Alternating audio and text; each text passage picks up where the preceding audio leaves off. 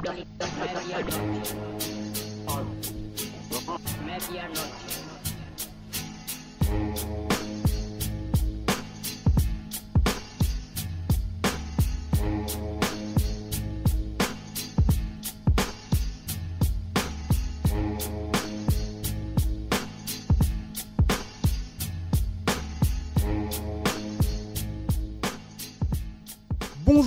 bonsoir à tous selon le pays et l'heure à laquelle vous nous écoutez. Bienvenue dans ce nouvel épisode de Bola Latina, le podcast 100% football latino de la rédaction de Lucarne Opposé. Comme d'habitude, je vous encourage à continuer d'interagir avec nous sur Facebook, Twitter, YouTube et tous les réseaux sociaux où l'on se trouve. Et bien entendu, je vous invite également à tendre l'oreille vers nos autres podcasts traditionnels, la FC Corner ou bien Efrikia. Retrouvez également l'essentiel des brèves du monde de Lucarne Opposé sur notre site lucarneopposé.fr.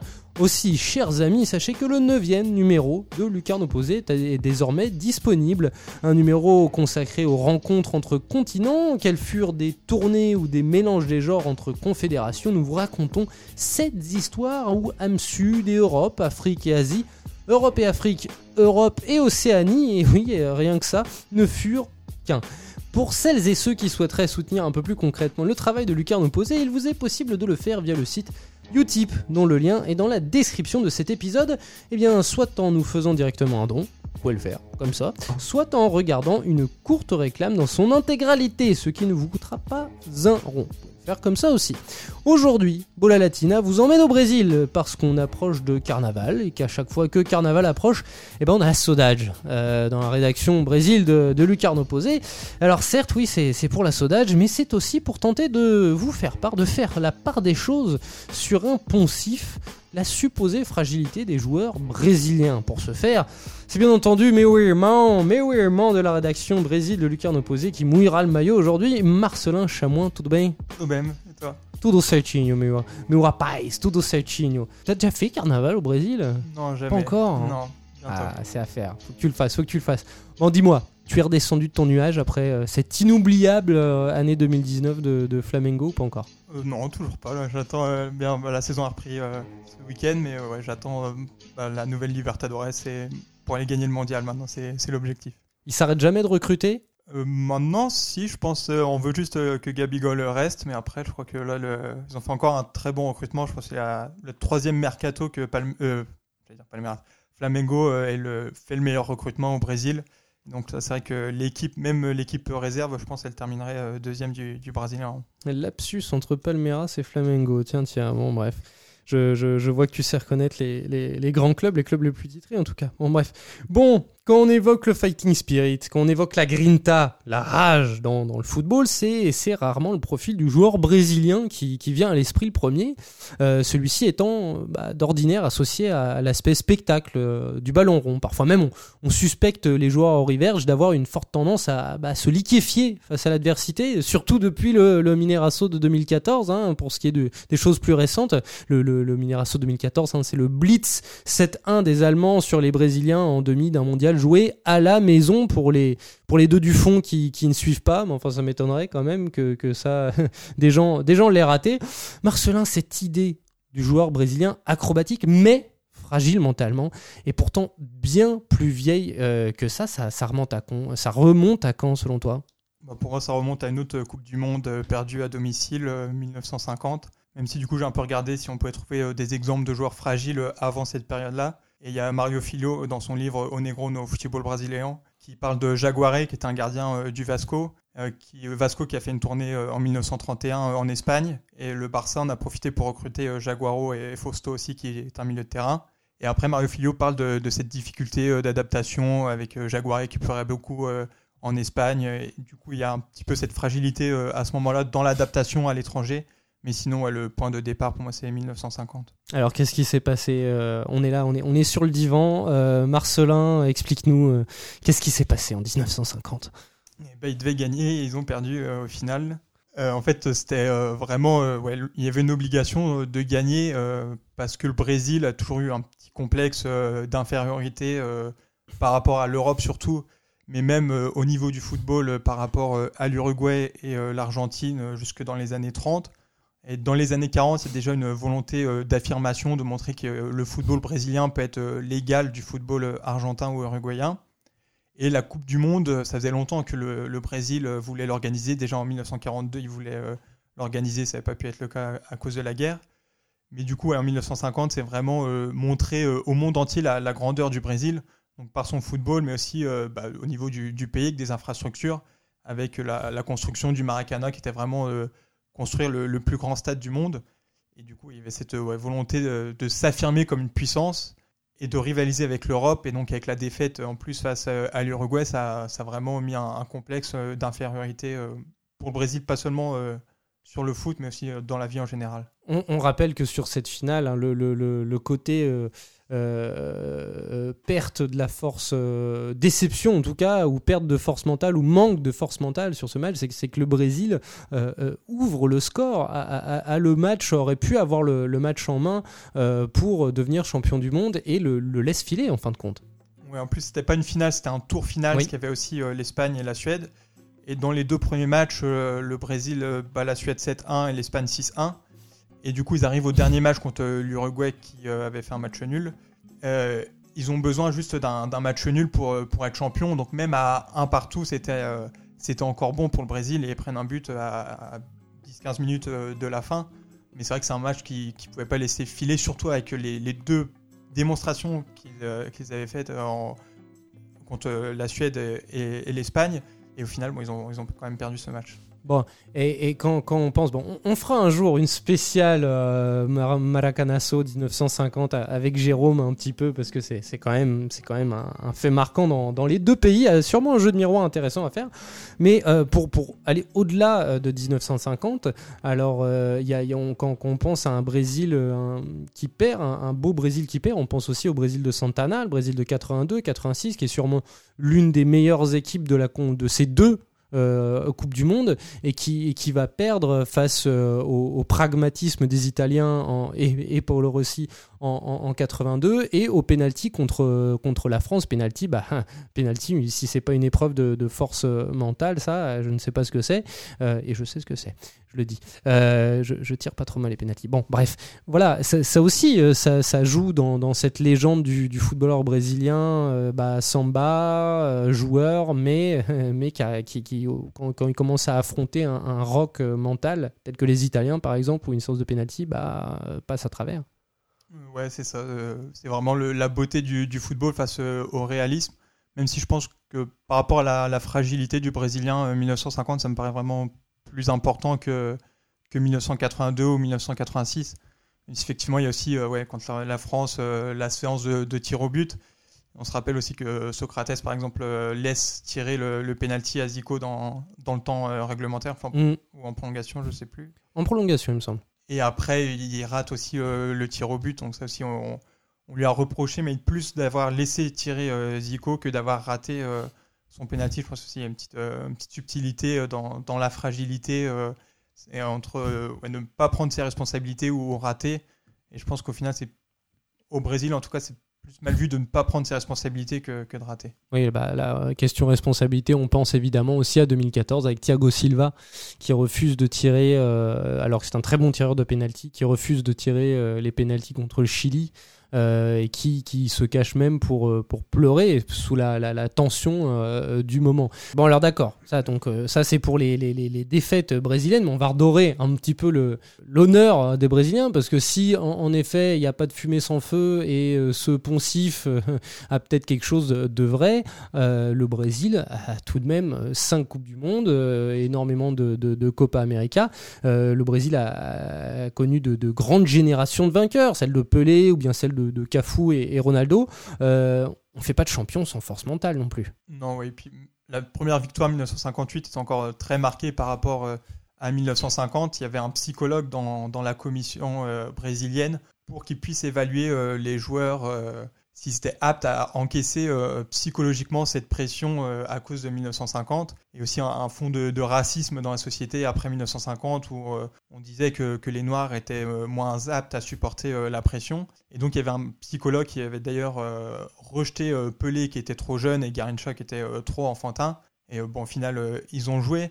Mais du coup, c'est vraiment que, pour montrer que 1950 a eu un fort impact. Et après, pour, euh, pour ta question, je pense que si on prend les, grands joueurs euh, brésiliens depuis oui, Pelé, euh, jusqu'à aujourd'hui. Neymar, c'est peut-être un peu différent, mais des, des Ronaldinho, Zico, Ronaldo, Romario, on ne peut pas dire qu'ils soient faibles psychologiquement. Donc c'est sûr qu'il y a quelques, plutôt contre-exemples. Il y a ces deux grosses défaites à domicile. Mais sinon, je pense pas que le joueur brésilien comme ça soit fragile. Mais oui, mais ce qui est rigolo, c'est que justement, quand on pense euh, au, Brésil de Pelé, euh, au Brésil de Ronaldo, Ronaldinho, le Brésil de 2002, Cafu, euh, et j'y viendrai parce que c'est la grosse exception, 94, euh, mais au Brésil 2002, on pense en effet à euh, Joga Bonito, le fameux Joga Bonito, euh, très connu dans, dans, le monde entier, un, un, terme d'ailleurs très peu utilisé au Brésil, Joga Bonito, je, je l'ai rarement entendu.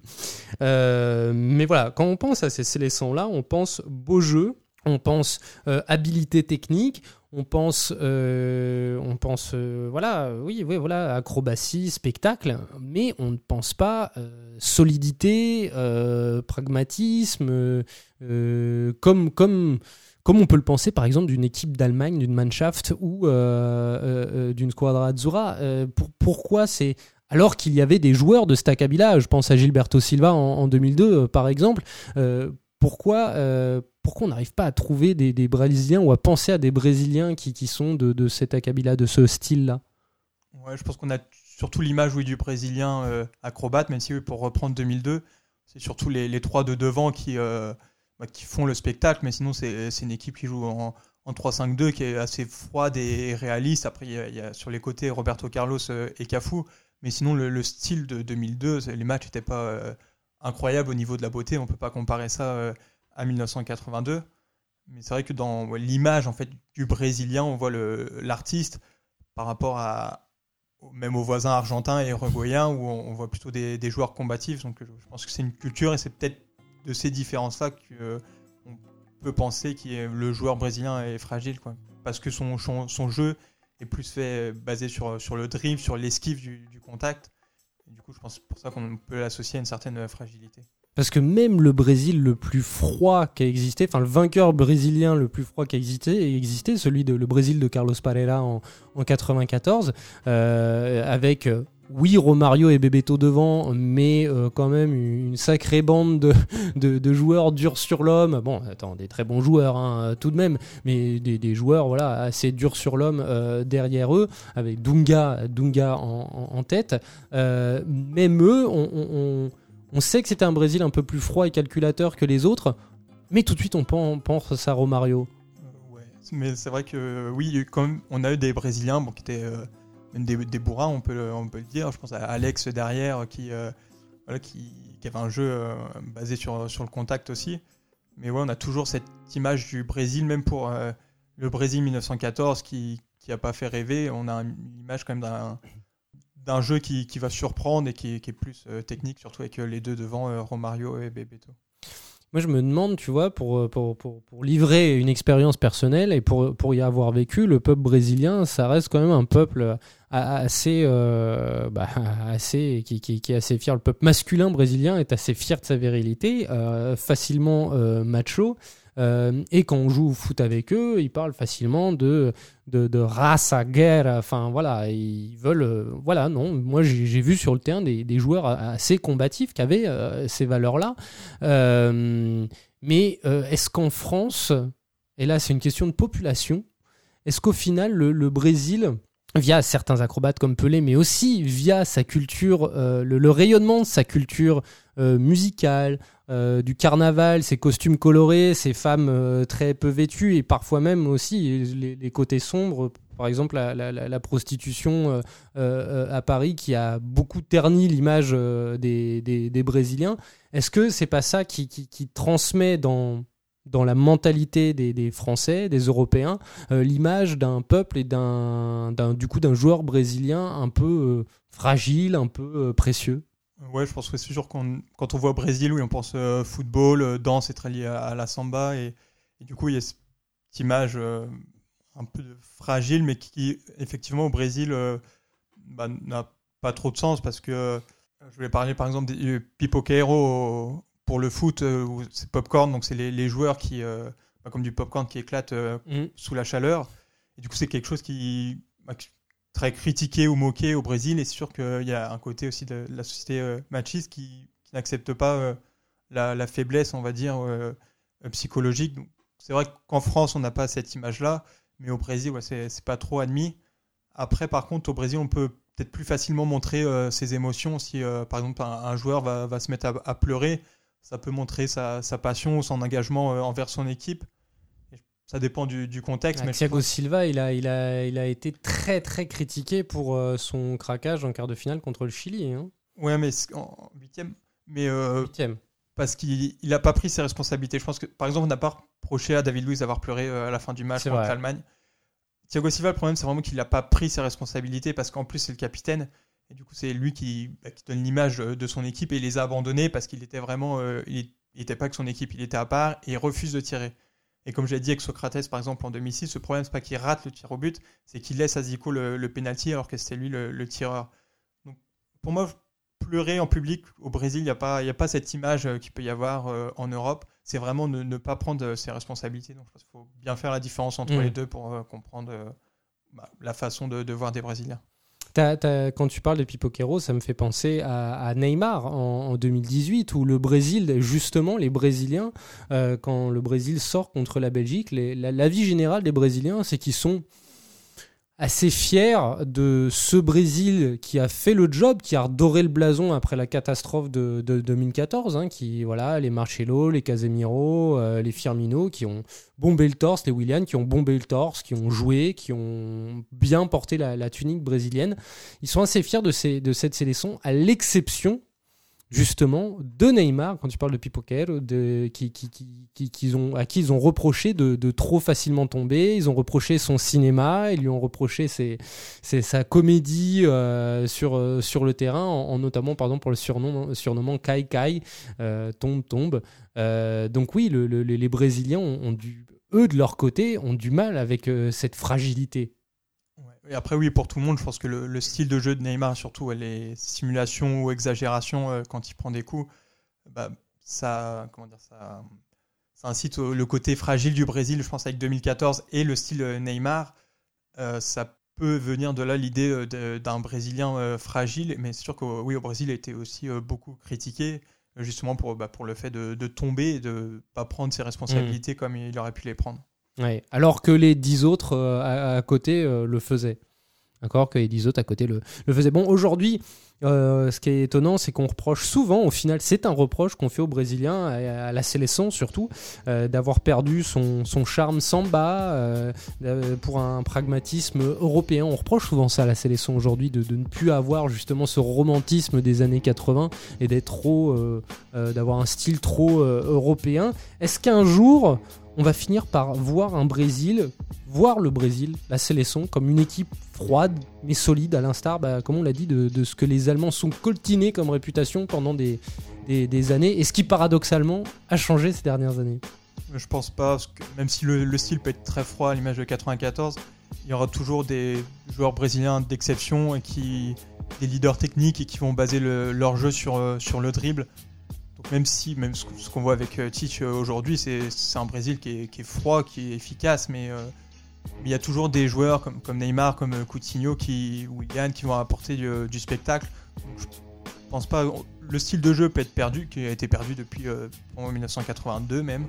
Mais en tout cas, il y aura toujours des joueurs qui vont apporter cette touche technique et, pour dire que ça reste le Brésil quand même. Bon, très bien. Eh ben, c'est noté. Merci à toi Marcelin et merci à tous de nous avoir suivis pour ce nouvel épisode.